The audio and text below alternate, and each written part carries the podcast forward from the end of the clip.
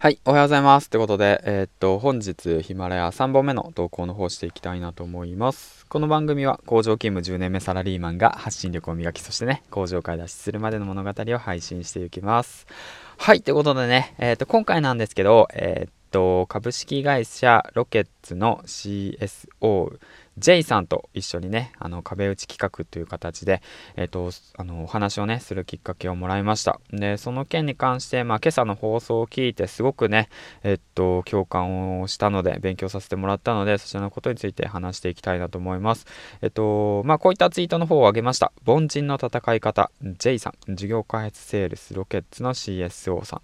えーと、凡人が起業するために必要なこと成長市場に参入するその道のプロになる仕事に集中する仕組みを作る成長市場に参入ポジショニングを取りニッチなところでナンバーワンになる仕組みを作るということでね、えっ、ー、と J, J さんが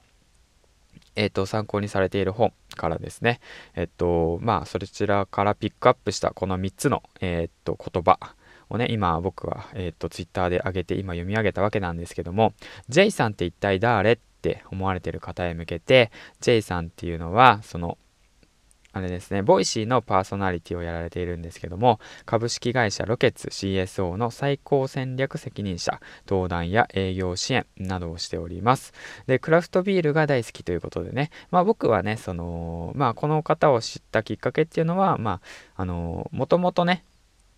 あの、 Voicy の周平さんを聞いていて、で、そこからまた同じような形でね、まあ、J さんっていううん、方を知ってから、まあ、毎朝聞いているわけなんですけども、まあ、僕が好きなパーソナリティの中で、まあ、なんだろうな、その J さんと、あとは羊さんと、あと周平さん、この3人はね、あのー、聞いてるんですよね、よく。その中で J さんが、あの、今回ね、壁打ち企画という形で、あの、10名限定で、あの、お話ししませんかっていうね、企画を、えっ、ー、と、やられてました。それに関して、まあ、僕はね、まあ、お話ししたいですということでね、あの、連絡させていただいて、で、まあ今日、えっ、ー、と、一応壁打ち企画という形でね、今後の方向性だとか、まあトークテーマはね、個人ブランド、はい、ということで、えっ、と、トークテーマとしてはね、個人ブランディングの作り方という形でね、話させていただくのと、あと今後の方向性だとか、頭の中で考えているものをね、バーッと話をして、で、まあ、そうですね、少しばかり、あの、整理していこうかなって思ってます。はい。うん。あの、それと同時に今日ね、綿王さんっていう方がいらっしゃるんですけども、 Voicy で活躍されているウェブライターで主婦である綿王さんの Voicy を聞いて、で、まあ、あの、言葉を言語化する能力っていうことが大切ですよと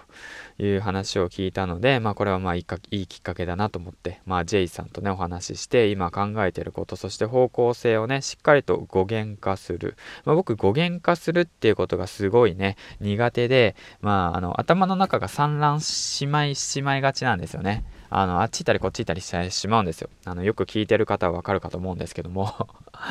まあだからね、伝えたいことを一つに絞って、話すっていうことも大切だしそれと同時にやっぱりねその自分のやるべき方向性を一つに絞ってしっかり細分化して因数分解して でコツコツ進めていくってことが大切だなと、うん。まあ、僕なりにもずっと考えて思っているわけなんですけども、うん、まあそれがなかなかねうまいことをやはりその制御できない 中、うん、こういったね企画の方に参加してで、あの自分がね、どう成長するのか、そしてどういう方向に進んでいくのかっていうことをね、あのー、チャレンジしていきたいなと思います。またこれも新しいチャレンジの一つです。はい、ということでね、えー、っと、まあ、参加してみて終わった感想の方もね、今日あげていきたいなと思います。はい、では次回の放送でお会いしましょう。今日もね、一日お仕事頑張ってください。銀ちゃんでした。バイバイ。